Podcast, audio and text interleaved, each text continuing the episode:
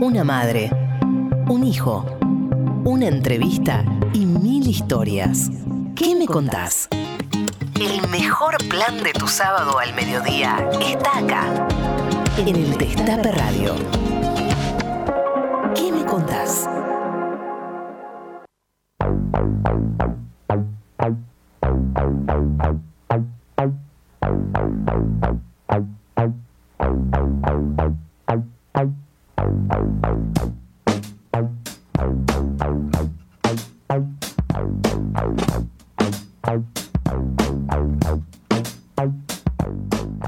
Días a todos, buenos días a todes, a todas. Esto es ¿Qué me contás? Estamos hasta las 13.30 por el Destape Radio. Mi nombre es Charlie Pisoni, 1206 en la ciudad de Buenos Aires. Un día soleado y a mi lado la más grande de la radiofonía argentina, de la TV, de youtuber, influencer, que cumplió años esta semana. ¡Feliz cumpleaños, queridísima Tati Almeida! Muchas gracias, efectivamente. Y vos también, Charlie. El 29 fue tu cumpleaños, así que feliz cumpleaños, Eh, Charlie. Eso, estuvimos de cumpleaños, estuvimos de joda. Eso, cumpleañeros estamos. Che, qué lindo este asunto que salimos ahora. ¿Cómo se llama? Y salimos por el canal del Destape Radio, nos pueden estar viendo ahí por YouTube, por las redes. Hay muchos oyentes que ven eh, la radio por YouTube. Ya se deja de usar tanto el, el aparatejo de la radio, ya se usa la aplicación, se, se escucha por internet. También salimos por AM 1070 y por FM 107.3, Tati. Todas esas cosas raras que no entiendo nada, pero parece estupendo porque nos vamos para arriba, Y che. se ¿eh? multiplican, se multiplican. sí. Eso. Y aparte de varios países, ¿no? Porque el Destape se escucha desde muchos lugares Sí, de, mirá. de la estratosfera. Justamente hoy me mandó un mensaje Paula Estrella, la hija de Miguel Ángel Estrella que vive en París y nos ve. Ay, mira Sí. qué bien. Bueno, vamos a peinarnos un poquito, ahora nos estamos, nos maquillamos, todo, ¿no, Tati? Eso. Bueno, hoy tenemos un día, sí, perdón. Estrenando este suéter que me regalaste vos con Sofía. Bueno, Tati, tenemos un gran invitado que nos va a estar acompañando en este programa de sábado, que es Joaquín Furriel. Va a estar en ¿Qué me contás? Acá la productora lo, lo tacleó. Vi el momento en que lo tacleó el otro día en una obra de teatro que fuimos a ver, este, que vamos a después estar contando de Juan Diego Boto. Lo tacleó y le dijo, tenés que estar. Y eso que no juego al rugby, pero sin embargo ya está. Bueno, Tati, tenemos un programa también dedicado a vos porque cumpliste 93 años el miércoles y hay muchos mensajes de mucha gente que queremos que vamos a estar pasando para vos. Gracias. Este, y, y- y ustedes que están del otro lado también queremos que nos manden mensajes para Tati porque además queremos regalarle algunos de los premios que tenemos para hoy. Tenemos dos entradas para el presente de Eduardo, que es una obra de teatro que se da a los sábados a las 20 en el Teatro El Grito, en Costa Rica 5459, con la actuación especial de Julián Infantino. Mi nieto. Eso. Dos entradas para el presente de Eduardo y un lapicero de boutique gráfica de nuestro amigo Costanzo. Pueden seguir ahí en arroba el presente de Eduardo o arroba boutique gráfica SRL en Instagram y responder la consigna, ¿no? Este, mensajes para Tati, mensajes para nuestro gran invitado. Vamos a estar escuchando eh, algunos primeros mensajes. Pero perdón, primero quiero agregar algo. Sí. Estos mensajes por mi cumpleaños que sean dobles, porque para tu cumpleaños, que fue el 29, repito, así que Charlie, queridos oyentes, todas, todos, todes, mensaje para mí y para Charlie, ¿dale? Escuchamos los primeros que tenemos ahí, mirá. Feliz cumple, Tati querida. Acá Elizabeth Bernassi. Vos hacés de este mundo un lugar mejor. Gracias. Besos enormes. Qué divina. Qué linda que es la negra, ¿eh? Está Charlie querido, Tatinga querida, bueno, los saludos de algún lugar del continente, más precisamente desde el norte del continente. Ustedes se preguntarán por qué. Bueno, vine a negociar un jugosísimo contrato en dólares para ustedes. Al ser las estrellas de la radiofonía argentina, no pueden dejar de proyectarse al resto del continente para ser las estrellas del continente y por qué no del mundo entero. Así que en esta oportunidad que quiero celebrar junto con los compañeros y compañeras de la producción el cumpleaños de ambos, desearles lo mejor y decirles todo lo que los quiero y los respeto. Lalo Reca- Qué lindo, Gracias, gracias. Lalo. Desde la selva a la candona. Querida Tati, te mando un beso enorme, enorme. Gracias por permitirme compartir ese sueño tan ansiado, muchas veces truncado de repatriar ese avión maldito que de alguna manera será símbolo de lo que representa conservar la memoria para que haya verdad y justicia en la Argentina. Gracias por tu buena onda y tu calidez en el trabajo de estos meses y sabes que contas conmigo. Feliz cumple, Tati. Muchísimas gracias. Qué grande nuestro candidato. Eso, futuro presidente, gracias. Uno ¿eh? de los dos candidatos de Unión por la Patria, ¿no? Eh, sí. Eh, ¿Vos estás contento con, con la definición? Sí. de- ¿Sí? Sí, sí, sí, fíjate, yo pienso de que si eso es para la unidad, la unidad con los hechos, no con las palabras, me parece estupendo. Muy bien. Estuviste el miércoles ahí en ese acto tan emblemático No. que contaba recién Sergio de, la repatriación del avión. Sí, sí, sí, bueno, entonces fuimos el sábado, nosotros fuimos Claro, el sábado con el. Mabel. Por eso no viniste acá al programa. Eh, claro. Fueron a recibir cuando Ah, llegaba el avión tremendo, y bajaba Char- Aeroparque. Fue tremendo, Charlie, verlo aterrizar ahí, uf, muy fuerte, pero era necesario. Como dije, una asignatura pendiente que el gobierno argentino tenía con las víctimas, ¿no es cierto? De tantos que tiraron, Dios mío, desde esos vuelos de la muerte, ¿verdad? Bueno, 11 25 80 93 60, mensajes para Tati, para nuestro invitado, que en un ratito ya lo vamos a estar, eh, con- va a estar con nosotros, Joaquín Furriel, y nosotros vamos a bailar un poquito. ¿Vos sos de la banda de los Beatles o de los Stone? Me- Los Beatles, me De encanta. los Beatles, yo soy de los Stone. Así, bueno, conversamos. Así que eh, elijo a los Stone. Escuchar todo lo que hay para decir. ¿Qué me contás?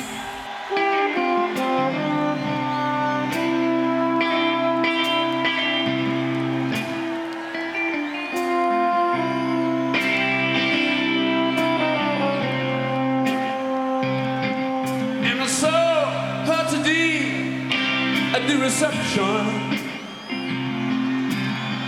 And a glass of wine in her hand.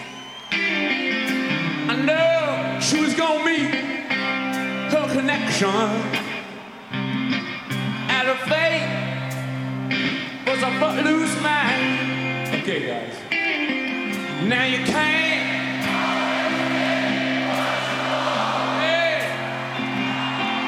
Now you can't.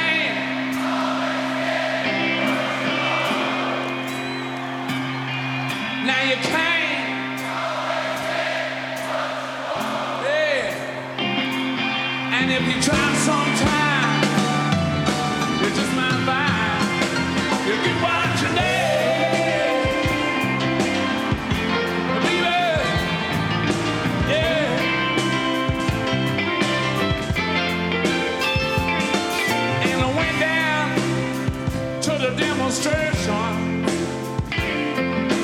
to get my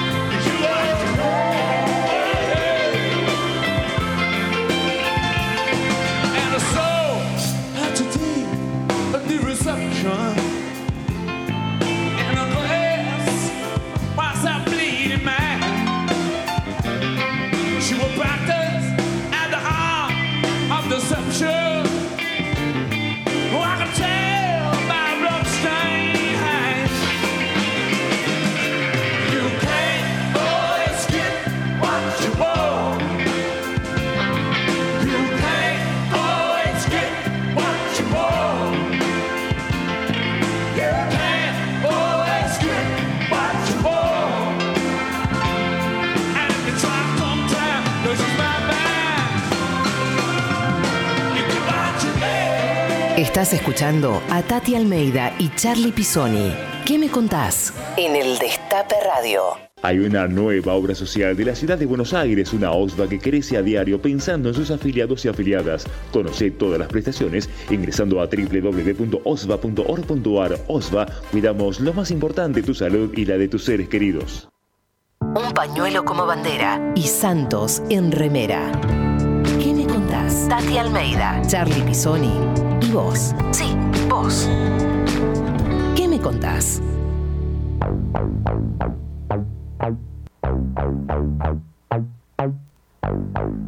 Seguimos en ¿Qué me contás? Viste, Tati, te mostraba que ahora tenemos eh, la transmisión por YouTube. Eh, hoy es el primer día que nos están transmitiendo. Gracias, Roberto. Cumpliste con la escalera y con la transmisión por streaming. Grande. Es Y- verdad. Y tenés un chat acá en YouTube donde vos podés escribir. Hay muchos mensajes en el chat para vos. O- Osca- eh, Claudia Macarrone, feliz cumple para Tati y para Charlie. Veronique dice feliz cumple Tati también. Omar, Pablo Leguizamón desde Chipoletti. Eh, un montón de mensajes para vos. La gente te quiere mucho. En las redes también estallaron. Las personalidades políticas, los dirigentes, las dirigentas, los oyentes del destape. Y mirá, tenemos otros mensajes acá para vos también. Tati, te habla Jorge Marrale y te quiero desear el mejor cumpleaños, que estés radiante, hermosa, como siempre, pero además dando esa luz, ¿no? Que nos das a todos todo el tiempo. El mejor de los días, la mejor vuelta al sol que tengas. Te deseo lo mejor siempre, Qué siempre. Tati, siempre. Beso, beso enorme. Gracias, Jorge. Nos vamos a tener, ¿eh? El próximo sábado. Ya, listo. Va a estar acá en ¿Qué me contás? Ahí está. Listo, listo, Jorge. Bueno, eh, día soleado en la ciudad de Buenos Aires, 12 y 19 eh, en todo el país. Un día como hoy se, eh, pasaba la inmortalidad el general Perón, eh, hace 49 años. Un día lluvioso era en la ciudad de Buenos, en la ciudad de Buenos Aires. ¿Te acordás vos, Tati? Mm, sí, mazo. ¿Te acordás más? ¿Habrás festejado vos? Eso. Shut up. Bueno, pero ¿sabés qué? Hace 49 años también nacía nuestro invitado, que ya está eh, con nosotros. ¿Querés que te lo presente? Dale. Mirá, nació el 26 de agosto de 1974 en Lomas de Zamora. La mayor parte de su infancia la vivió en la localidad de Adrogué, hincha de Racing, monaguillo y pasó a ser un adolescente un poco rebelde también. A los 13 años tuvo su primer contacto con el teatro en un taller de su colegio. Años más tarde estudió en el Conservatorio de Arte Dramático. Hace 15 años se convirtió en el papá de la bella Eloísa. Hoy es un reconocido actor argentino con enorme proyección internacional. Se caracteriza por su versatilidad. Puede ser un gran villano, un carnicero o un galán. El invitado del día de hoy es... Joaquín Furriel. hola, hola. Hola, ¿cómo andan los dos? Charlie, Tati, bueno, feliz cumpleaños para los dos. Gracias. Y me pone muy contento porque, bueno, eh, tan cerquita de tu cumpleaños, Tati, es un programa que siempre va a ser especial, así que te deseo lo mejor. Y la primera vez que te conocí que hace muchísimos años, cuando hice la primera que mm, el, el primer teatro por la identidad, me acuerdo de tu sonrisa. Entonces, cuando el San Martín estaba entrando la otra vez, escuché tu sonrisa, ya directamente sabía que era vos, Tati. Te pidió esa sonrisa hermosa que tenés. Muchas gracias, qué lindo regalo, cuántos piropos. Bueno, mi querido, un placer tenerte con nosotros, sinceramente. Hace rato que queríamos, pero es cierto, los otros días en el San Martín se nos dio justo la oportunidad. El tacle que te hice y acá estás con nosotros. bueno, viste que nuestro programa se llama ¿Qué me contás? Entonces justamente nos vamos a preguntar muchas cosas y tendremos, estoy segura, una charla muy linda y muy amena. Vos naciste y te creaste en zona sur, en Adrogué, José Mármol, lo más de Zamora, ¿no? Ahora, ¿qué recuerdos tenés justamente de esos primeros años? Tus amigos, la familia, el colegio. ¿Qué me contás? Y yo me crié, viví hasta los nueve años en Adrogué y después vivimos hasta, yo hasta mis 19 años, que fue cuando me vine a, a vivir a la capital, en José Mármol. Y lo que recuerdo son dos cosas que había que a mí me impactaban mucho en ese momento. Una, en una época donde todavía no estaba tan urbanizado el conurbano. De hecho, cuando nosotros nos mudamos, todavía era calle de tierra. A los dos o tres años pusieron el asfalto y las cloacas vinieron varios años después. Claro. Y me acuerdo de los lotes que nosotros los llamamos potreros, porque ahí armábamos las canchas de fútbol en los lotes. Y, y la cantidad de tiempo compartido con, con mis amigos jugando al fútbol, eh, muchas horas jugando al fútbol, en los potreros, después hacíamos casas en los árboles. Eh, esa vida que, mi infancia fue una infancia absolutamente en la calle, en el espacio público. digamos. Es- Está bien que los lotes seguramente eran privados, pero estamos mucho en la calle, vamos para un lado, para otro. Eh, y después es... A mí me pasa que, que cuando los plátanos tienen esa, esas pelotitas que largan el polvito, me hace acordar mucho a mi infancia porque Adrogué está eh, lleno de plátanos. De, de hecho, hay una confitería muy importante llamada Los Plátanos. eh, y tengo muchísimos recuerdos. Y con el tiempo esos recuerdos se van... Es increíble porque con el, con el tiempo se van acomodando en lugares donde, donde de alguna manera te sostienen tu identidad, ¿no? Es como una, una sensación muchas veces, por mi profesión tuve la posibilidad de trabajar en muchos lugares eh, en muchos países diferentes y, y eso forma parte, de, te acompaña toda la vida, no sé, eh, fue una, yo tengo una sensación muy, de mucha felicidad con la infancia que tuve y por otro, otro detalle también, en las canchas de fútbol, esos potreros donde jugábamos, yo soy de clase media, mi padre es comerciante, mi madre es, eh, en aquel momento era directora de un jardín infante que estaba en, en, un- en una villa y, mi y en paralelo estudiaba psicopedagogía en la Universidad de Lomas de Zamora. Así que, eh, y toda la familia de mi madre son profesionales. Y yo jugaba al fútbol a cinco cuadras de mi casa, que era el límite con Calzada, donde estaba eh, la villa de Calzada, eh, ahí del otro lado de las vías. Y jugamos al fútbol y era una experiencia de, de donde nos encontramos todos chicos de diferentes niveles socioculturales. Entonces también tengo ese recuerdo de haber tenido una infancia muy positiva en ese sentido, porque cuando tenés la posibilidad de vincularte con, con chicos ya desde tu infancia, que tienen todas realidades diferentes, hace que en tu vida adulta eh, no seas prejuicioso ni tampoco veas enemigos y me parece que es una linda manera de ser empático con todos, con, con- con las personas como son, con sus diferencias, ¿no? Joaquín, nos, nos vamos un poco a tu adolescencia, años 90. Los que vimos los años 90, la adolescencia, su- sabemos que, que había un rasgo característico del Estado que era eh, una policía muy violenta. Vos co- contaste en un momento que sufriste la violencia de, de- de la policía, las, las famosas racias. Este, ¿Nos contás un poco cómo viviste ese momento? En ese momento, me acuerdo que Du- Dualde, que era gobernador de la provincia de Buenos Aires, si mal no recuerdo, eh, nada, pone una ley que era que, que sin ninguna justificación te podían pedir los documentos, se llamaban racias, entraban a los boliches o a los bares en cualquier momento o en la calle misma, y la policía bonaerense era muy, muy heavy, porque me pasó a mí que tenía, creo que, no me acuerdo si 16 años, no tenía el DNI conmigo. Vos tenías que salir siempre con el DNI encima porque se corría la bola que de repente estabas bailando, se metían en una matiné además. Sí. Eran- y, y te llevaban adentro. Y me llevaron tres veces. Una de las tres veces me llevaron caminando del centro de droga hasta la comisaría. Y a mi amigo y a mí, los dos policías que nos llevaron caminando, nos hacían ir caminando muy rápido, nos empujaban contra la pared para chocarnos. Y era como la gracia de ellos en eso. Y bueno, después cuando entramos ahí nos dejaron muchas horas en un calabozo sin informar a nuestros padres que estábamos ahí. Era, había una zona donde todavía, evidentemente, la violencia cívico militar que vimos en la década del 70 la tenías todo el tiempo ahí. Esta gente estuvo pululando en la década del 70 por algún lugar. Claro. Entonces era complicado porque en ese momento ese gobernador y esa parte del peronismo bonaerense que era muy, en los 90 era un peronismo muy, no sé, escuchabas cosas como que tal intendente no había puesto las cloacas porque con esa guita se había hecho una casa, un, digo, un hotel en España. Estas cosas nunca evidentemente fueron bien, bien, bien investigadas porque si no debería haber, debería haber alguna causa, pero todo el clima de los 90 era un clima de mucha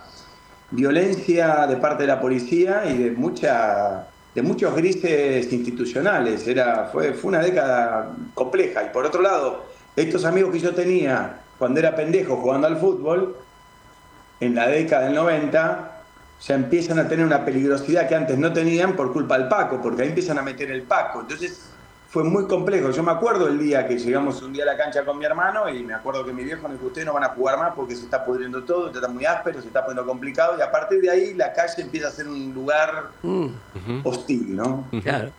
Bueno, mira, este, mi querido, hace poquito vimos una foto de tu hija, tu bellísima hija, ¿no es cierto? Eh, Eloísa, cuya mamá, bueno, es Paola Krum, ¿no? ¿Cómo es ser papá de un adolescente en esta época y cómo lo lleva ella al tener un papá tan guapo? ¿Qué me contás?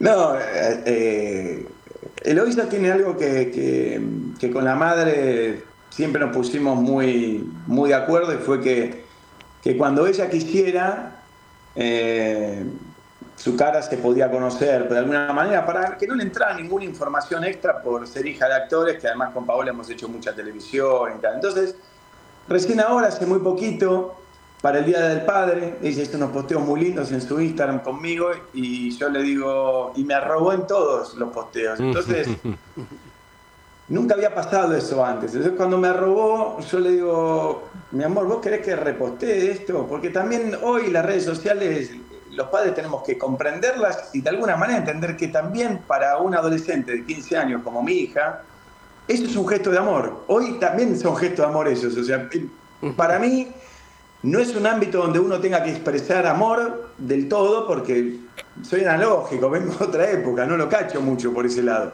Pero me dijo, sí, si tenés ganas, sí. Le digo, es que sí, muy lindo. Bueno, lo subí y creo que fue la primera vez, ahora ya con casi 16, que lo hice a- de alguna manera, me dice, bueno, yo soy hija tuya, ¿qué sé yo? Y de mamá, ustedes son actores, ¿qué voy a hacer? Bueno, perfecto. Porque si no, como que le estás imponiendo mi sensación, una popularidad, una exposición que los chicos no tienen ni idea si la quieren tener o no. Cuando son más grandes ya tienen más herramientas y lo pueden pensar un poco mejor, ¿no? Lo mismo con la religión, nosotros no le... Es una analogía quizás un poco frívola, pero no hemos eh, resuelto ninguna religión para ella. en- en- en- a mí me bautizaron, eh, yo recién cuando empecé a pensar un poco, bueno, tomé mis propias decisiones. Pero lo que sí fue interesante fue que mm, al ser padre me doy cuenta que hoy los cambios culturales son bastante más breves, en menos tiempo cambian muchas cosas. Claro. Entonces, y ella esto me lo, me lo puede decodificar bien, si no a mí me costaría muchísimo. Más vale que la sí. mitad de lo que dice, de lo que habla y de lo que valoran ellos, no entiendo ni la mitad. La verdad que estoy perdido muchas veces. Eh, no entiendo lo que los cautiva, lo que los divierte, lo que, la- la- lo que hace que mi hija esté, no sé, eh, TikTok, por ejemplo, es una plataforma que yo no comprendo, es como hacer el pavo permanentemente. eh, y, y- y eso genera como una especie de morbo y de atracción y Claro. te vas metiendo ahí. Yo muchas veces veo con ella contenidos para poder también dialogar con ella, porque lo tienen incorporado, entonces es difícil. Claro, me imagino. Escúchame, querido, vos sos egresado del Conservatorio Nacional de Arte Dramático y desde ese momento, allá por 1994, no paraste de trabajar, ¿no es cierto? Ahora, ¿qué personaje, más allá desde ya lo que haya generado en el público, pero a vos, qué personaje te marcó en tu carrera y por qué? Cosa de Tati que es difícil a veces esa. Porque los personajes tienen que ver también con los momentos de vida de uno, ¿no? Y los momentos profesionales de uno. Eh, yo me acuerdo que con Lerchundi y Escobar, que fueron dos maestros que tuve en el conservatorio del mismo teatro, que eran excelentes, eh, con ellos hice Juan Moreira y con esa obra viajamos por todo el mundo representando a la Argentina en diferentes festivales como estudiantes de la Escuela Nacional de Arte Dramático, ¿no? Y es un personaje que lo quiero mucho por eso, por el momento en, mi vida que, que- que- que estuve haciendo ese personaje. Después, yo creo que hay dos o tres personajes más, me cuesta reducirlo a uno. También confieso que hice, por suerte pude hacer muchas cosas. Bueno, por suerte no, por trabajo, también por elección y por, por mucha dedicación, pero se han dado las cosas también para poder estar en proyectos muy beneficiados para como, como enriquecimiento profesional y personal. Eh, yo a veces pienso que ahora que cumplo 49 años el 26 de agosto, hice La vida sueño de Calderón de la Varga, o sea, hice Mundo, hice Hamlet en una sala y con directores y con un elenco extraordinario, las dos puestas. Hice Final de Partida de Beckett, que fue la última obra de Alfredo Alcón y que Alfredo me dirigió. Ay, Trabajamos sí. juntos en el escenario. Claro. Entonces cuando veo un poco el recorrido que tengo hasta ahora, me, me sorprende por lo coherente en cuanto a mis gustos de adolescente, porque siempre esas obras me, me- me- me- me generan mucha atracción, pero me costaría y sería un poco injusto si elijo uno, como por ejemplo en lo audiovisual. Bueno, ahora estoy promocionando El Jardín de Bronce, la tercera Sí. temporada, que es una serie que yo hago en HBO, que empieza este domingo, todos los domingos van subiendo un episodio en HBO Max y en HBO. Y fue la primera serie. No existían las series en 2017. Y HBO vino a Argentina y todo lo que costó que me... O sea, cuando me eligieron finalmente para protagonizar la serie, para mí fue un salto profesional. Eso te da seguridad, te, te, te pone... No sé, te, te, te empezás a dar cuenta que algo de lo que vos te preparaste y tenías ganas de hacer se empieza a consolidar. Pero el patrón, radiografía de un crimen, quizás a nivel audiovisual es hasta el día de hoy lo más impactante que hice y lo que más repercusiones sigue teniendo. Hay varios, varios trabajos. Tenía un profesor en el conservatorio que decía que el trabajo genera trabajo. Bueno, a mí el patrón me ha generado mucho trabajo. Vamos a estar Muchas veces hablando. nosotros quedamos como en la final con otros actores para un mismo personaje, porque la producción se manejan así, o los directores de casting, los directoras y tal. Y de repente, cuando cae el patrón, muchas veces destrabó ese último sprint que necesitas para ver si te quedas con el personaje. Y el patrón es una, es una película muy, muy importante para mí, también porque además de entretener, la película tiene un valor social importante, habla sobre la esclavitud moderna. Y luego lo que pasó, que la Organización Internacional de Trabajo la tomó para comunicar la problemática. Yo viajé a Ginebra, la dieron en el cine de la ONU, hablé con todas las delegaciones de todo el mundo. Vos estás eh, acostumbrada quizás a, esas actividades, pero para los actores, cuando nosotros nos corremos de lo interpretativo puramente, que pueden ser premiaciones o festivales, y entrar en un terreno donde de repente estás con, con la secretaria de Derechos Humanos de la ONU en Ginebra y te invitan a una reunión donde hay un montón de gente que trabaja en todos los continentes eh, para ver problemáticas y ayudar, en este caso, con esclavitud moderna. Para mí fue un viaje eh, muy, muy revelador y, y me gustó ser ese actor, que no solamente estás haciendo un personaje, sino que además te involucras con, con la temática para comunicarla. Así que un poco estos personajes que te comento son, son una síntesis ¿no? de todo este recorrido, de todo este viaje. Muy bien, Joaquín. Aquí el invitado elige música, así que elegiste a Silvio Rodríguez. Escuchamos a Silvio y venimos con. eh, con- ¿Lo elegiste por algo de, de tu vieja, puede ser? Sí, lo ¿Nos que van a escuchar ahora es una de las canciones que más detesto. Y les voy a explicar por qué. Mi mamá en la adolescencia ponía, ella, el domingo era su día de descanso, entonces ella no consideraba que sus hijos adolescentes salían y se acostaban a las 6 de la mañana, a 7. Y a partir de las 8 y media, 9 de la mañana empezaba a sonar esta canción que vamos a escuchar ahora a un volumen altísimo, porque le gustaba mucho la música en mi casa y mi padre había hecho un gran esfuerzo y teníamos un equipo de música de esos que vibraban las paredes. Así que es como, para quienes vieron la, la, sin- la- la naranja mecánica, es como la novena sinfonía de Beethoven. Es un tema traumático para mí, por eso no puedo escuchar a Silvio Rodríguez, pero lo elegí para compartir con ustedes esta intimidad. Gracias, gracias.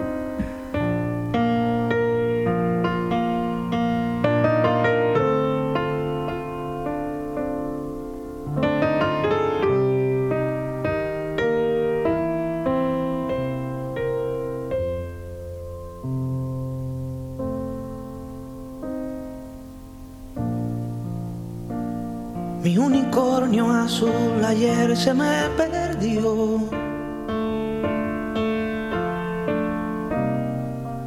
Pastando lo dejé y desapareció.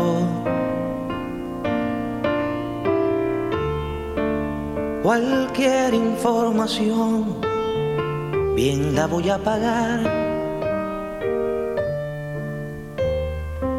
Las flores que dejó no me han querido hablar.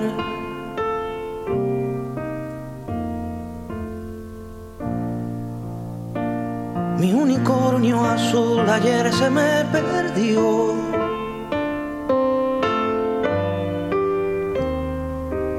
No sé si se me fue, no sé si se extravió. Y yo no tengo más que un unicornio azul.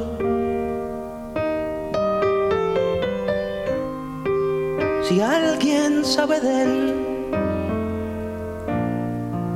le ruego información. Cien mil o un millón, yo pagaré.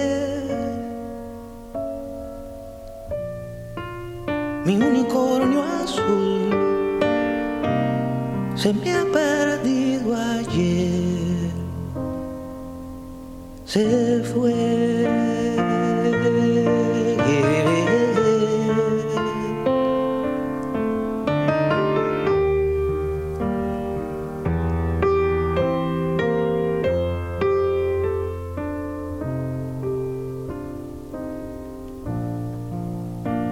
Mi unicornio y yo hicimos amistad.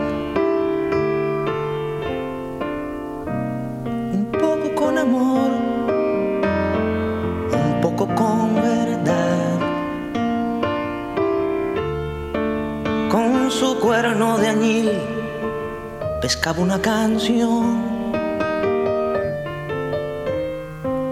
Saberla compartir era su vocación.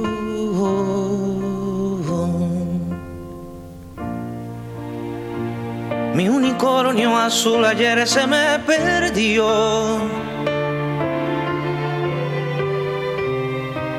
Y puede parecer acaso una obsesión. Pero no tengo más que un unicornio azul. Y aunque tuviera dos, yo solo quiero aquel. Cualquier información la pagaré. Mi unicornio azul se me ha perdido ayer. Se fue. Estás escuchando a Tati Almeida y Charlie Pisoni. ¿Qué me contás? En el Destape Radio.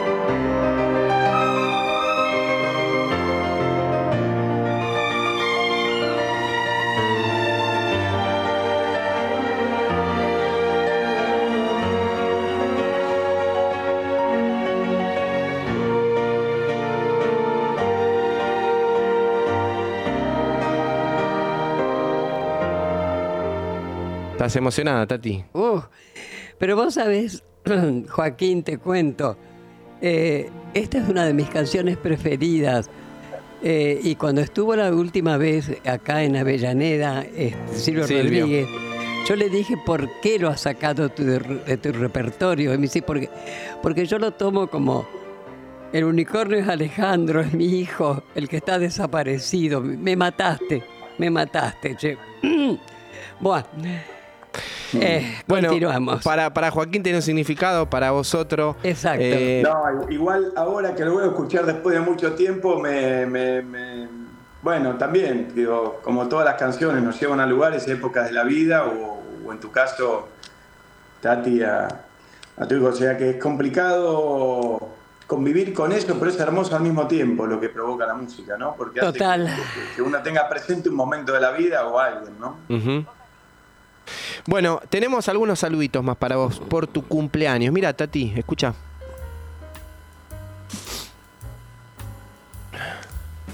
Hola Tati, feliz cumpleaños. Aquí Juan Diego Boto desde Madrid.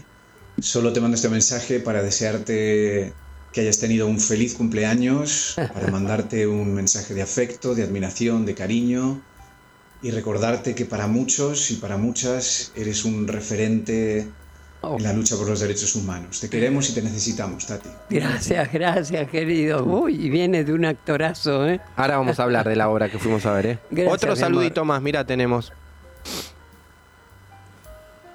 Tenemos muchos saludos, ¿eh? Muchos saludos para vos. La gente te quiere, ¿eh? Un saludo enorme, sabes que te quiero mucho, que te respeto mucho y estoy esperando recibirme en la facultad porque te voy a pedir algo cuando me reciba. Así que hoy, eh, para fe- el festejo de tu cumpleaños, te mando besos, besos, besos y besos. Carola. Hola, Tati.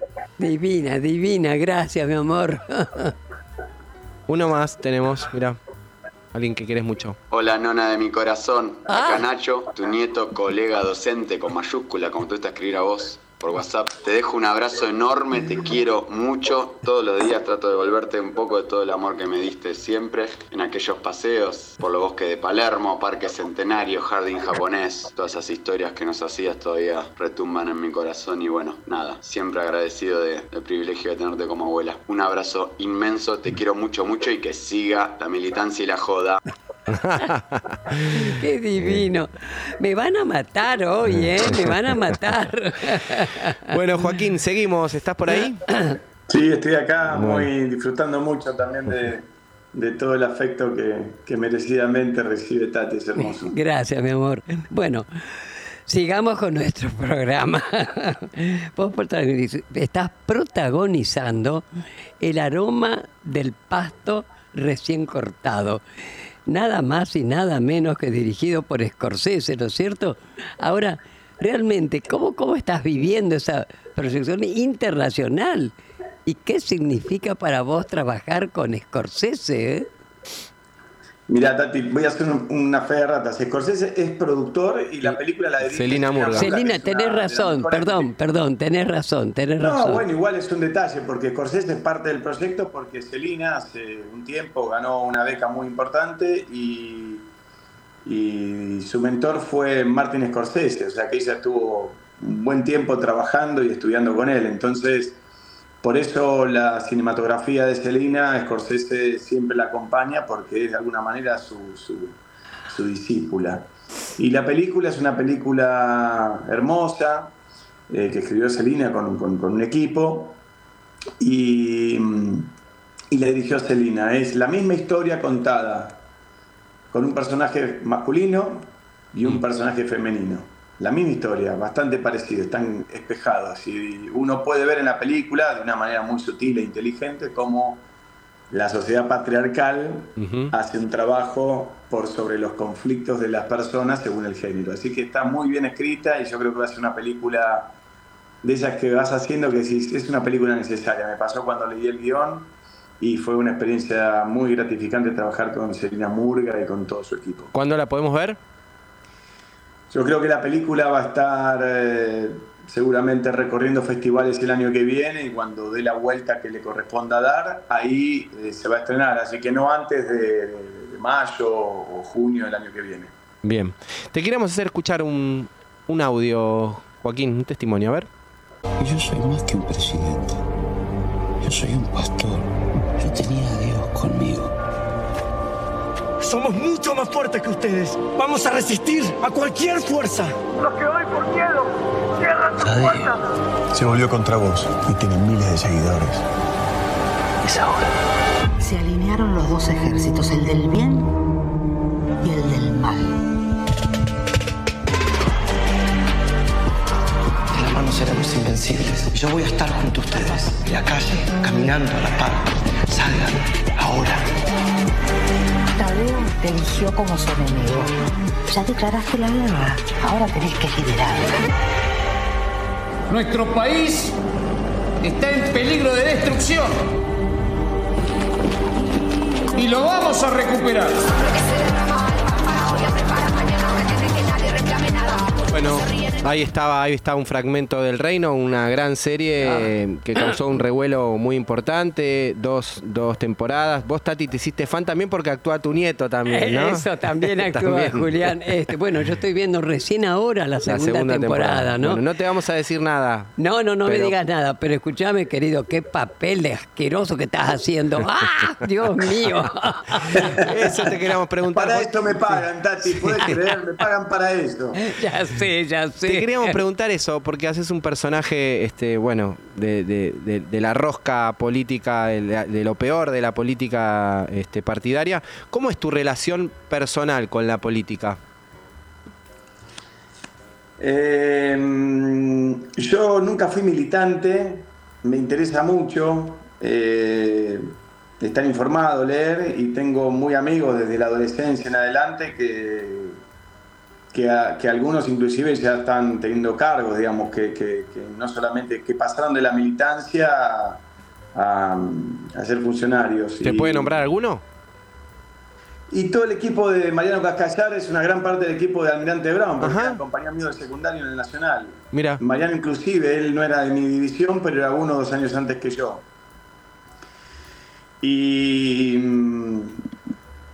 y después tengo amigos que, politólogos que trabajan en, asesorando eh, funcionarios y siempre me, me resultó interesante porque creo que es el único ámbito de un cambio donde se pueden cambiar las necesidades y los conflictos sociales que permanentemente van apareciendo. No, no, no, no considero que haya otro espacio. Y el reino, Sí. cuando tuve que hacer eh, a Osorio, eh, tuve la posibilidad de, bueno, de trabajar con Marcelo Peñero, que tenía claro lo que quería y juntos pudimos ir creando este personaje que, que, que viene de otro lugar, que eso es lo, lo que yo estoy observando mucho en el mundo, ¿no? Que hay todo un aparato de poder muy, muy consolidado para, para bajarle el precio a la política, ¿no? Justamente. Entonces creo que la serie muestra eso y anticipó cosas que, que no estaban. eh, por ejemplo, cuando ellos escribieron la serie, Bolsonaro todavía no había ganado en Brasil. Es verdad. Eso. Entonces, eh, la convivencia del poder con, con- con- con los evangelistas, que en el caso de Brasil es algo muy, muy, muy histórico también, no es que Bolsonaro es el único, porque es un país eh, donde la religión funciona de una manera, bueno, es parte del poder político de Brasil también. Em, y la segunda temporada, la verdad que cuando pasó, cuando empezaron las represiones y la violencia en Jujuy, la otra, el día que fuimos a verlo a Juan Diego Boto, nos fuimos a cenar con un grupo de amigos en el que estaba Marcelo Piñeiro y hablábamos de la... Estaba Matías Mosterina, el productor de Reino, eh, estábamos hablando justamente de eso, ¿no? De, de- de- cómo la serie anticipó eh, un conflicto que estaba latente y es que que bueno, que, que, que está pasando en muchos lugares del mundo, donde, eh, sobre todo cuando están los recursos naturales en el medio. ¿no? Claro. Vos pensate que en una época uno iba, quería tomar agua, agarrabas agua y tomabas agua. No estaba entubado y tenías que pagarlo o estaba de alguna manera organizado. Lo mismo creo que eh, el litio, que en estos tiempos se transformó en un en, un- en algo muy valioso. eh, bueno, creo que un Estado tiene que generar el debate para ver de qué manera va a comercializar ese litio. En realidad, viste, la ficción lamentablemente se transforma en realidad, viste. Ah, Sí, es que sí, está bueno también eso, porque también es cierto que, que venimos de ahí. Eh, eh, para, para mí, esto, es- esto es muy subjetivo, pero yo no, no siento muy clara la línea entre la ficción y la realidad. No, no, yo no soy, no tengo, digo, no lo hablo de un lugar psiquiátrico. Digo que, que muchas veces eh, la ficción se anticipa a, a realidades que pueden aparecer. ¿no? Uno Ujú. dice a veces lees y decís, lees Ray Bradbury, por ejemplo, decís, qué distopía. Y hoy ya no es una distopía que uno está hablando con un pariente en, otro, en, la otra punta del mundo con, con una pantalla. Bueno. Y así muchas otras cosas, cuando uno ve, el, no sé, el cuento de la criada, por ejemplo, o, eh, esa, o, o Beckett mismo, el final de partida, ese mundo posapocalíptico, ¿no? donde ya no queda la especie humana. No sé, es interesante el ejercicio de la ficción para mí siempre porque, porque es como un ámbito donde se permite dialogar y debatir un poco con más con menos emocionalidad sobre las posibilidades de lo que puede modificar una realidad. Eh, Joaquín, vamos a escuchar más música que elegiste vos. Elegiste un ángel para tu soledad. Contanos por qué. ¿Sos ricotero? ¿Fuiste a verlo? ¿Vas a verlo? Eh, lo- al indio, a los Yo nunca fui ricotero, eh, pero ese tema de los redonditos de ricota me acompañaba en cada uno de los desamores que tuve en mis, primera, mis primeros enamoramientos. Y no sé, era un tema que lo escuchaba y me largaba a llorar. Me, me conmovía mucho y me sigue conmoviendo hoy. Es un tema que, que me fue acompañando en diferentes momentos de mi vida, no solamente ya por separarme, digamos, porque si no parece que estoy esperando separarme para poder escuchar el tema, pero simplemente por lo disfruto de esa historia que tiene en mí. Muy bien. Vamos a escuchar a Los Redondos y después volvemos con la última parte de la entrevista a Joaquín Furriel acá. ¿En qué me contás?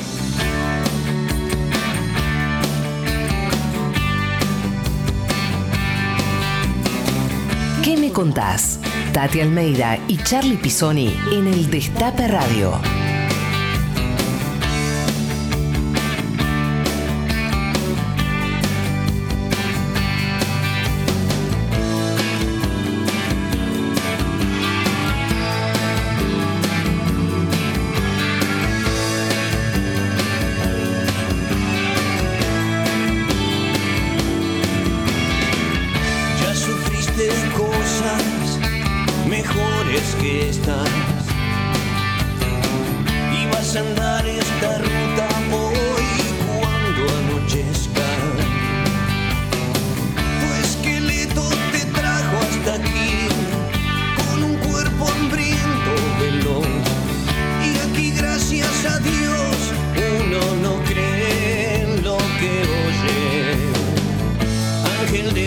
Soledad y de la desolación, preso de tu ilusión, vas a bailar, a bailar, bailar.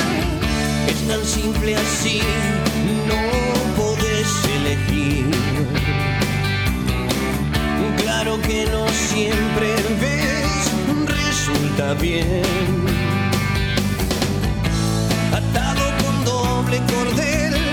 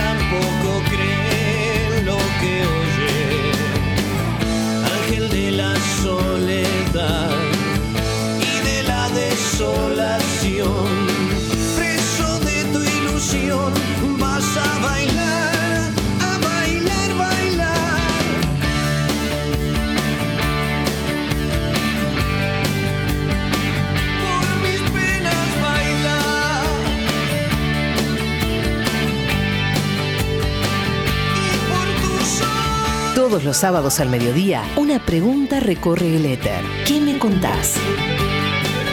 Seguimos con más que me contás, con más saludos cumpleañeros para nuestra queridísima Tati Almeida. Y para Charlie Pisoni. Mira, Tati, mira, mira que tenés más saludos. ¿Escuchamos?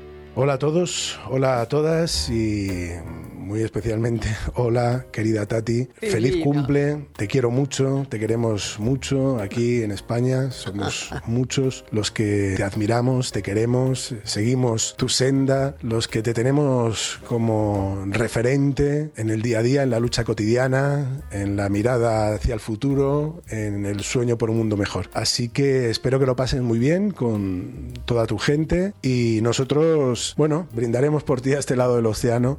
Nos acordamos siempre mucho de ti, te tenemos siempre muy presente, así que te mando un abrazo muy, muy grande. Gracias, Ismael. Qué divino.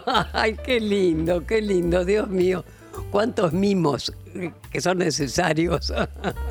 Otra más, otro saludito más para vos. Hola vieja, bueno, te quería desear, por más que ya lo estuvimos festejando a lo grande, un feliz cumpleaños y sabes que te quiero mucho por muchos años más. Cuídate mucho y bueno, nada, ahí nos vemos. Beso grande. Gracias, mi nena, Fabi. Una más gracias, querida. Vos, me están matando. Mira, tenemos un saludo de un animal de radio para vos. Mirá. Tati, feliz cumpleaños. Qué campeona mundial del mundo.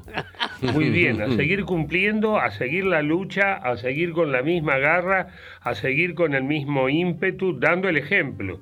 Obviamente, para todas las generaciones que venimos y decimos, wow. Vamos ahí. Tati, Ay. feliz cumpleaños. Gracias, Un abrazo grande, un beso grande y un salud. Muchas Un chin, gracias. chin. Gracias, Que la pases realmente espectacular con toda tu gente. Feliz cumpleaños. Y hasta cualquier momento. Gracias, Lalo, te quiero mucho. Gracias. Y muchos mensajes para vos en las redes, este, también en nuestro WhatsApp. Hay oyentes también para que te mandan saludos. Hola Tati, acá te estamos escuchando como cada sábado y bueno, nos encanta el programa y te deseamos un muy feliz cumple eh, con raíces peronistas, yo del lado de mi abuelo, así que eh, estamos con vos siempre. Aguante Tati, beso Silvia. Gracias, gracias. Hola Tati, hola Charlie, feliz cumpleaños. Eh, hoy seguramente no voy a poder terminar de escuchar el programa porque también cumple mi, mi nene y se lo estamos festejando. Feliz cumple. Eh, pero bueno, no quería dejar de, de llamar para, para desearle feliz cumple y también para decirle a, a Joaquín Furriel que es un gran villano, es un gran actor y en, en Señores Papis también la, la- la rompió a full, a full. Bueno, un saludo enorme, feliz de Villa Santa Rita. Gracias. Seguimos con Joaquín, Tati. Bueno, muy bien. Escúchame, Joaco. Los otros días, justamente en el San Martín, nos cruzamos. Bueno, ahí nos encontramos y de ahí que logramos que estés hoy con nosotros. Pero ahí nos cruzamos justamente en la obra de Juan Diego Boto, Una noche sin luna. ¿Qué te pareció? ¿Qué me contás? ¿Qué, qué maravilla, Dios mío. A ver tu opinión. A mí, a mí me encantó, Tati, me gustó porque, como te decía antes, muchas veces cuando el entretenimiento, lo que te entretiene también te conmueve, además de conmoverte, te conmueve por lo que está diciendo y te ayuda a, a complementar sensaciones o pensamientos que tenés, es muy valioso. Es una experiencia catárquica de las buenas, de las que no te olvidas más. Y creo que tanto la calidad dramatúrgica de la obra que hizo Juan Diego, que, que tengo entendido que lo escribió Olga, su, su, su- su Ujú. compañera, Sí. Y el trabajo de Peris Mencheta, el, director. No. Realmente No. sentí que la Martín Coronado, que es una sala que conozco bien, no cualquiera puede lograr esa intimidad con el público Eso. y poder achicar todo ese espacio enorme que tiene esa sala para sentir que uno está en el living de la casa viéndolo, a, en este caso a Federico García Lorca. Creo Uh. que recuperar la historia de Lorca con todo el vuelo que tuvo como artista Lorca y toda la persecución que tuvo y la violencia que sufrió. Qué oh, tremendo. Sí, ¿a vos qué te pasó, Tati? A mí, bueno, yo estoy entrevistado en este programa, pero te juro que te gustaría dar vuelta y Bueno. preguntarte yo cosas a vos. No, no, no, en serio. Fue impresionante lo que he llorado, lo que me llegó. Además es una maravilla ese chico. Yo te juro, no, no lo conocía. Viste que él se exilió, bueno, después que mataron a su padre, lo desaparecieron en España. Así que, pero fue una cosa que todo salía. Y mirá quiénes estábamos. Víctor Hugo Morales, estaba Tristán Bauer, Zaffaroni, qué sé yo, lleno. Charlie, vos. Sí, sí, sí. Bueno, realmente algo espectacular. Además, él como persona Un encanto, un encanto, ¿verdad? ¿Y cómo es, Tati, para vos? Eh, no sé, pensaba eso después cuando me fui. ¿Cómo, cómo, cómo es para alguien como vos que, que estaba sentada como, como Cecilia Roth y tantos que de diferentes Es- maneras estuvieron tan, tan, tan atravesados eh, por, por, por, por algo que también le atravesó la vida a Juan Diego? ¿Tenés un diálogo en paralelo con lo que estás viendo o podés entrar directamente en lo que propone en este caso el, el actor Juan Diego Botto? Bueno, mira, justamente lo que tremendo fue lo que no le hicieron, ¿no es cierto? A él lo que está personificando. A García Lorca, ¿no? A García una Lorca. obra sobre García Lorca, un unipersonal. Totalmente. De casi una hora y media, más Pero o menos. sí, algo in- increíble. Y además, ¿sabés qué? Son historias y cosas que uno, en muchas cosas te sentís identificada, ¿viste? Así que fue maravilloso, sinceramente maravilloso. Y lo lindo, que él ahora dijo que todos los años va a venir a la Argentina, ¿viste? Así Claro. que fue divino porque él quería actuar ahí en el San Martín, porque su papá y su mamá, que estudiaban teatro, se conocieron allí. Así que también por parte de él había todo un entorno maravilloso, ¿verdad? Sí, sí, fue una noche muy simbólica, creo que para él y para todos los que estábamos ahí. Se percibía en la platea que algo diferente estaba pasando. Exacto, Sí, pasó, exacto. pasó. Bueno, eh, Joaquín, te queremos hacer escuchar un testimonio. A ver cómo fue este momento en tu Ahí vida. está Lautaro. El último, el último. Si lo mete, estamos adentro, Bocha. Si lo mete, estamos adentro. Vamos, Lautaro. Me perdí, perdónenme, pero me perdí. Estoy perdido, no sé cuántos penales van. Este partido me está volviendo loco. Ahí está Lautaro. Vamos, Lautaro. Vamos, vamos, Lautaro, no pelee. Argentina para hacer justicia. Ahí está Lautaro Martínez. Prepara, punta, fue.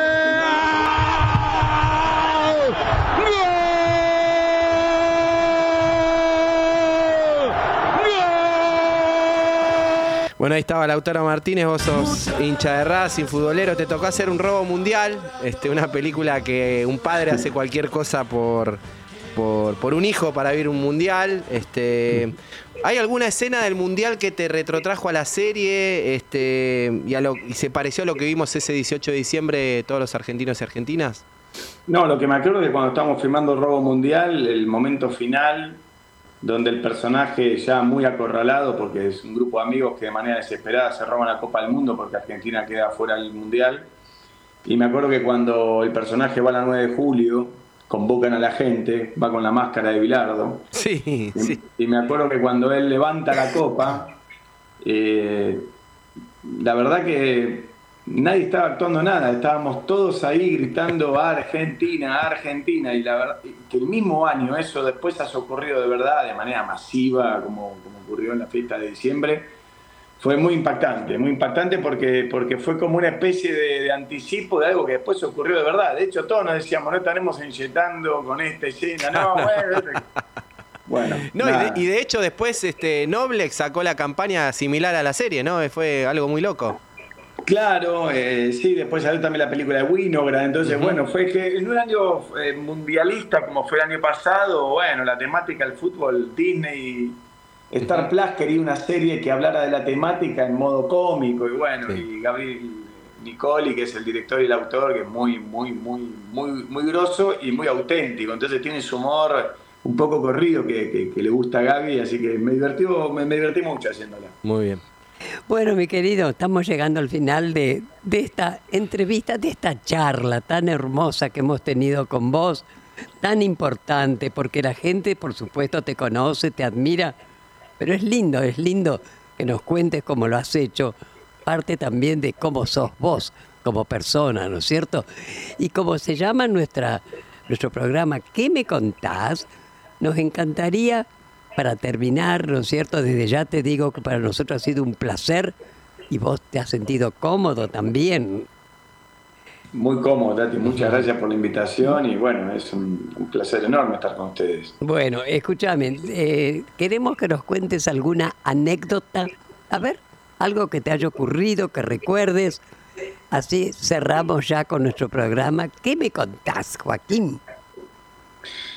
No, creo que, que- que hay un camino que nos cruza y, y- y me acuerdo que, que cuando empezamos a hacer Teatro por la Identidad, me acuerdo que me llamó Daniel Fanego y Valentina Bassi y en aquel momento era muy difícil conseguir elenco.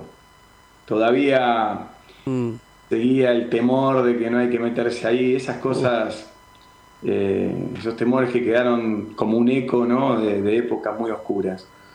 Y felizmente año tras año no solo Teatro por la Identidad siguió, sino que cada vez los mismos actores y actrices querían participar. Y me parece que de muchas situaciones profesionales que tuve, yo creo que, que esa es la que te va marcando que, que a pesar de todo siempre seguimos, eh, bueno, apostando eh, y confiando que, que, se va a lograr eh, vencer lo que, lo que sabemos que está mal, lo que, lo que, lo que incomoda y lo que duele. Y, y, y Teatro por la Identidad fue para mí en aquel momento un, un, un, evento muy grande que siguió y siguió y siguió. Y cada vez se sumaba más gente, más gente, más gente, Exacto. más teatros. Así que Mm. no sé si tengo una anécdota ahí graciosa, no lo es, digamos, tengo otras graciosas. Dale. por supuesto. Pero en teatro pasan muchas cosas. eh, Te, puedo contar una que, que es, que es eh, muy simpática y es que em, con Alfredo Alcón estábamos haciendo final de partida y de repente empezó a sonar un teléfono que en realidad no era un teléfono, era la alarma de alguien que muy mayor que tenía que tomar la medicación. Se veía Alfredo, como hacía de ciego, tenía unos unos anteojos, entonces él no veía y empezó, pueden apagar el teléfono, pero por favor, estamos intentando acercarnos al universo de Beckett y de esta manera tan ruin se rompe todo este artificio, pero por favor, estaba sacado Alfredo, yo lo entiendo y algunas veces yo también confieso que me he sacado como Alfredo, porque, estás tan concentrado ahí que cuando viene alguien y te corre de lo que estás, te es como un partido de fútbol. Cuando estás en caliente es muy difícil pensar y decir, disculpen, ¿alguien puede apagar el teléfono? No, estás en caliente, entonces reaccionar de la misma manera con esa adrenalina. El hombre se empieza, se, dice, perdón, perdón, me siento mal. No, se entendía muy claro lo que estaba diciendo. Yo trato de traducírselo a Alfredo. El hombre finalmente decide salir de la sala, lo acompañan.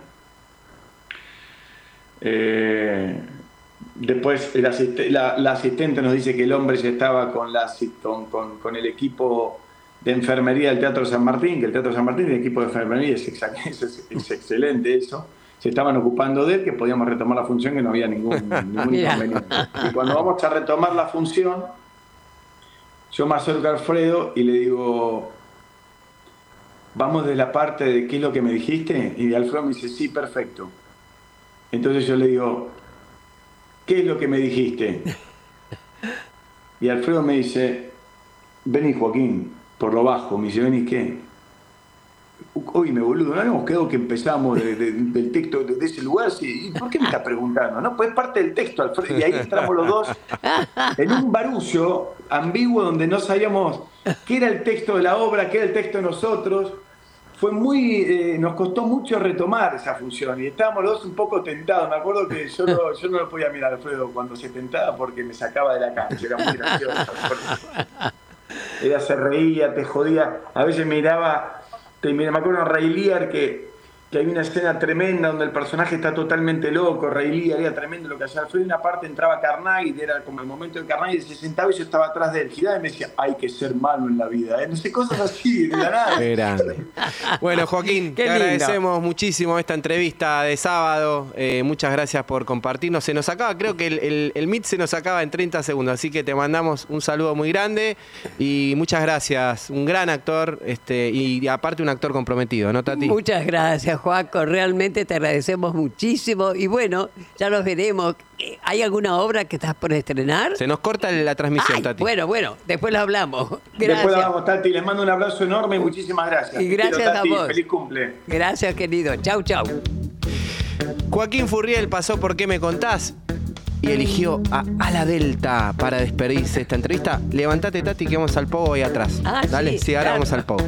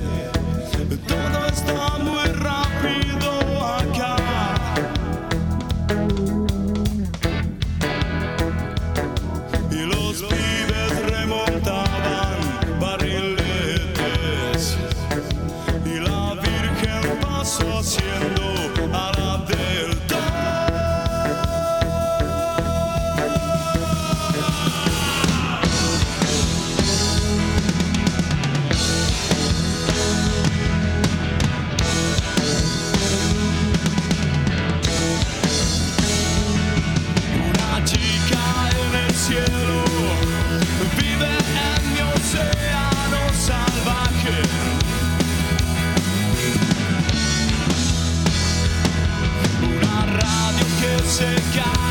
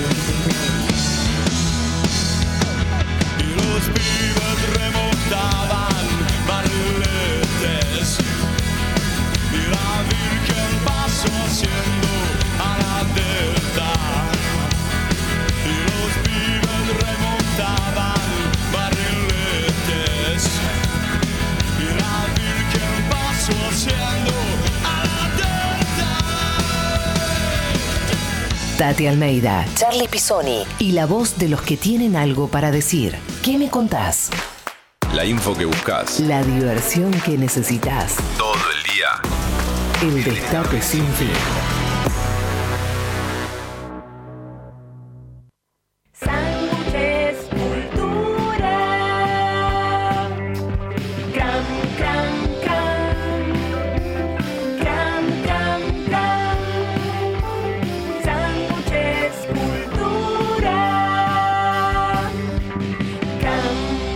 Camp Avenida Corrientes 5008, Villa Crespo inauguramos el gasoducto Presidente Néstor Kirchner, con cientos de kilómetros de acero en manos de miles de trabajadoras y trabajadores. Se construyó en tiempo récord la obra de transporte de gas más grande de los últimos 40 años.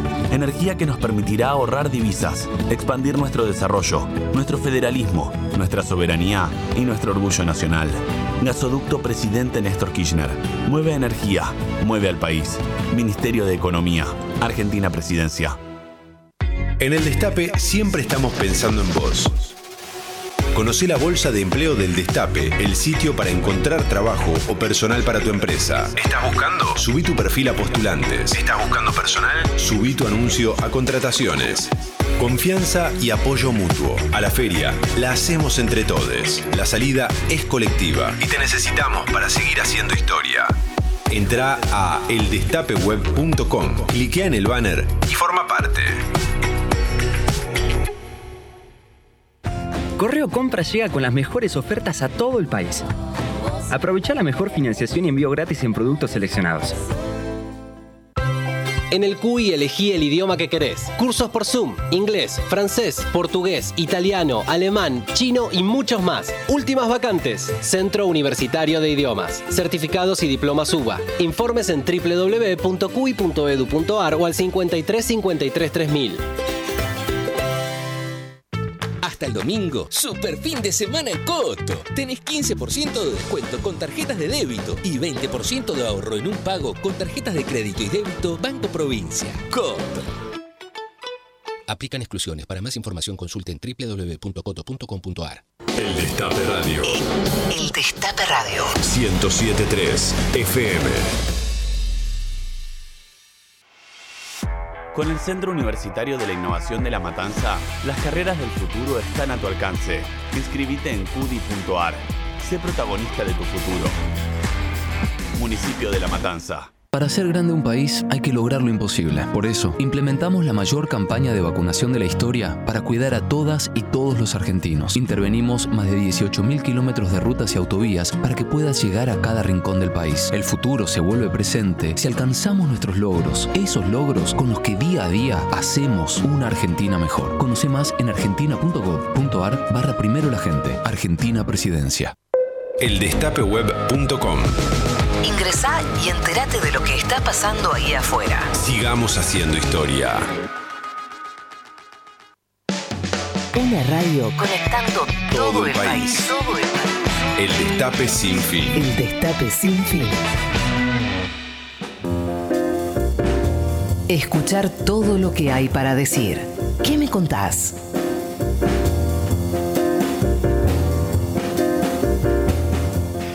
Seguimos en ¿Qué me contás? 13 y 20, soleado el día en la ciudad de Buenos Aires. Y tenemos muchos saludos para vos porque la gente te quiere mucho. Y muchas personalidades también. ¿Qué, te ¿Qué me contás? Mira, mira, mira, mira, mira, mira quiénes te mandan saludos. Hola Tati, acá Beto Casela.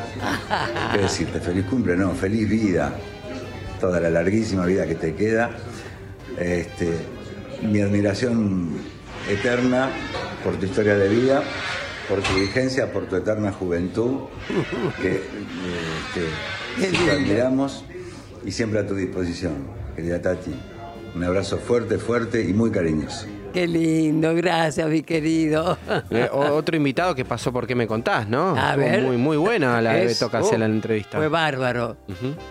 Mirá, mirá quién está, quién te manda un saludo, mirá la facha que tiene este Bueno, muchacho, mirá. este video es para Ah. mandarle Una tormenta un de abrazo, facha. un beso, muy- bueno, todo a Tati por su cumpleaños. La verdad que pocas pocas personas, más allá de las circunstancias, la edad, de todo, con tanta energía, que transmite tanta fuerza, que transmite tanta alegría.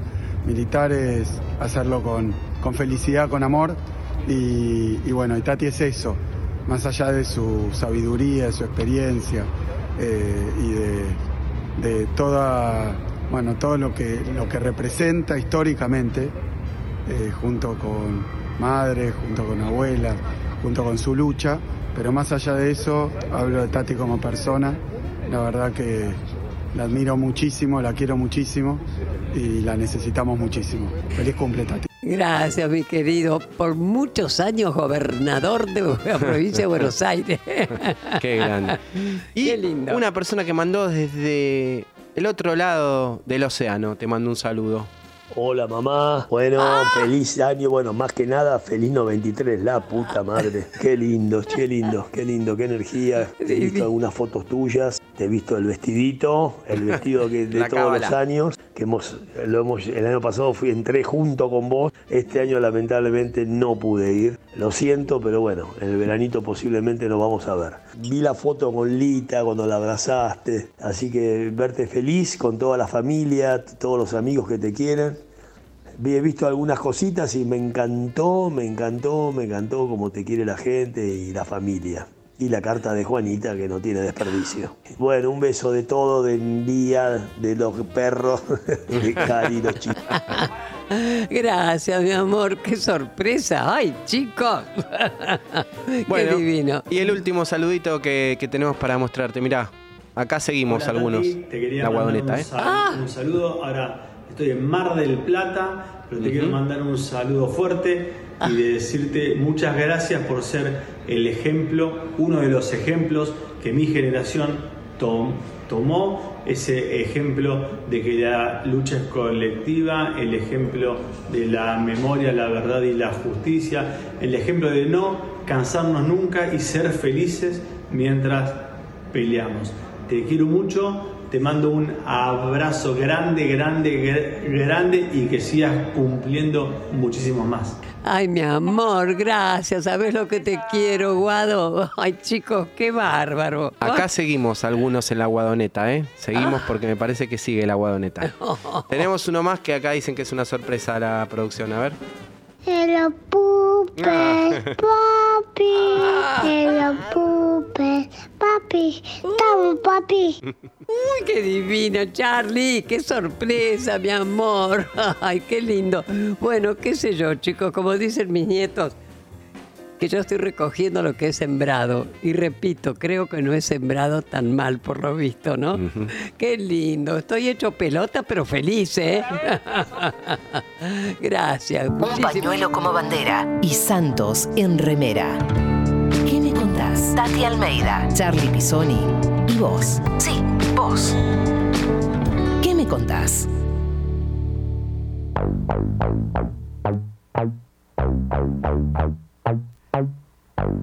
Y seguimos con Pasos en el Tiempo. Bienvenido, Fede Pasos. ¿Cómo andan, compañeros? Buen día, feliz cumpleaños a ambos. Gracias, gracias. Qué Gracias. programa emotivo, ¿eh?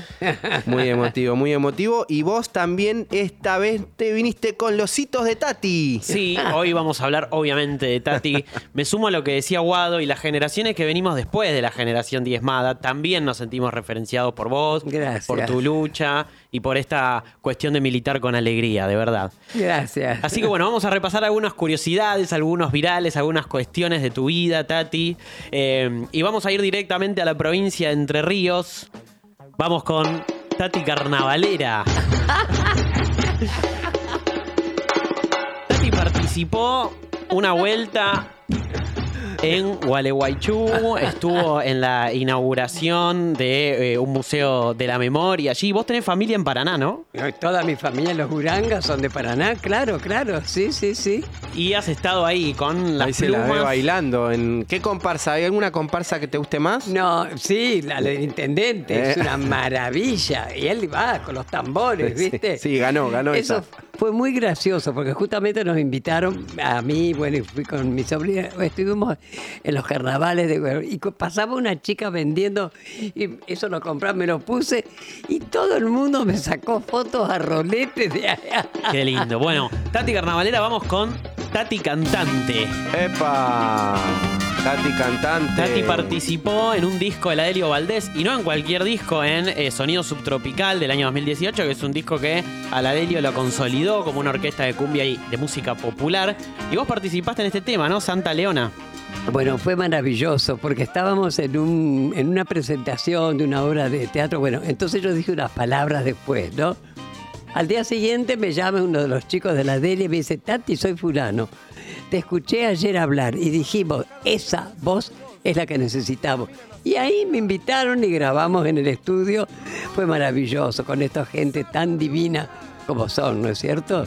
Hermoso. Hace un par de sábados estuvo Pablo Broida de, Sí, de la Delio Valdés Sí. y contó la historia de este tema, Nico. Exacto. Eh, eh, la emoción que me atraviesa cada vez que estoy cerca de esta mujer.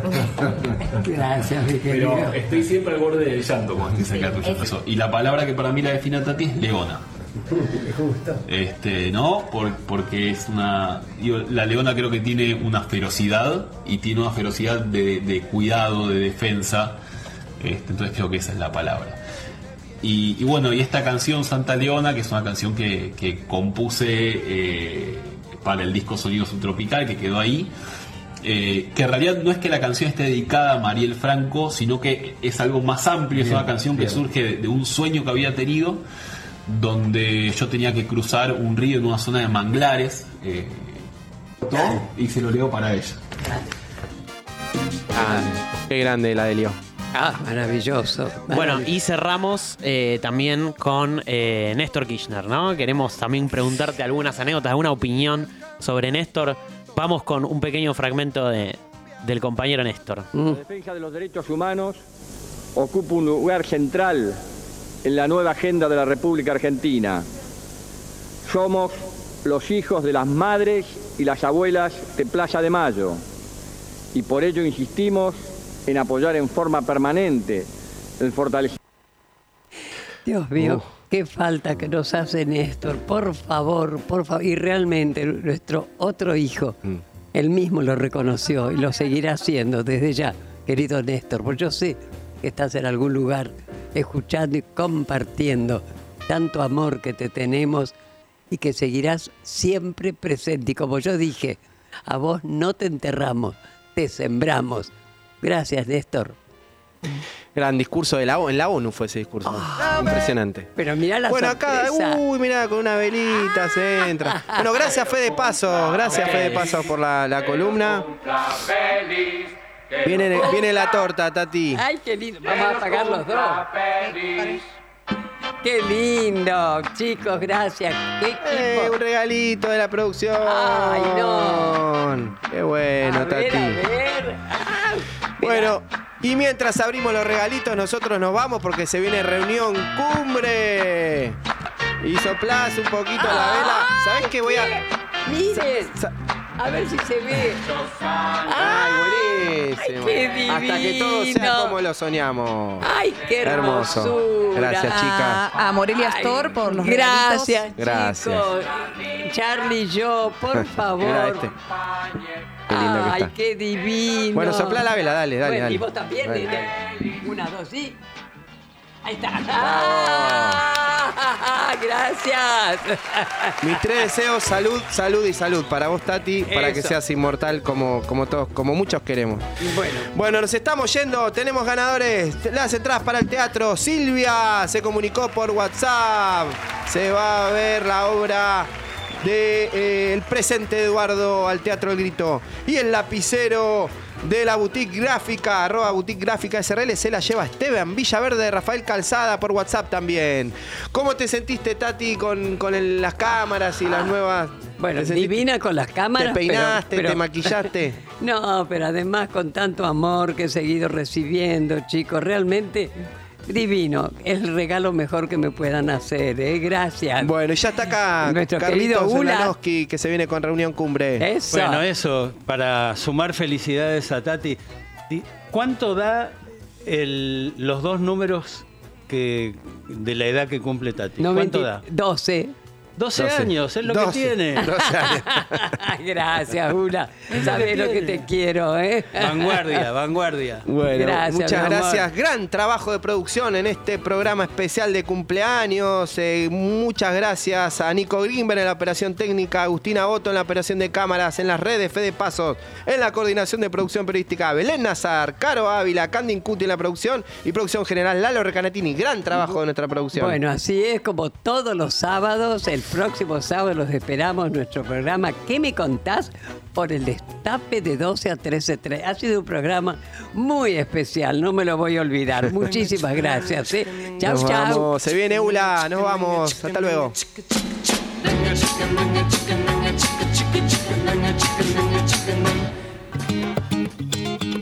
Nos volvemos a encontrar el próximo sábado a la misma hora y en el mismo lugar, cuando Tati Almeida y Charlie Pisoni abran la charla preguntando, ¿y vos? ¿Qué me contás?